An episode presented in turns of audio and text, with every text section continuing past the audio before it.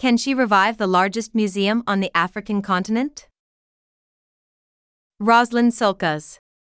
Koyo Kouoh wasn't thinking about becoming an art world player when she finished her degree in business administration in Zurich in her early 20s.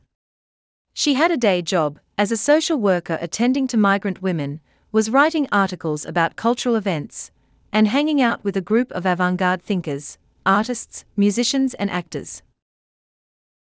But 30 years on, Kouoh, 55, the visionary curator and executive director of the Zeitz Museum of Contemporary Art Africa, known as Zeitz MoCA, in Cape Town, is an internationally recognized, torch bearing advocate for African art that is grounded on the continent but very much part of a global conversation. Subscribe to The Times to read as many articles as you like.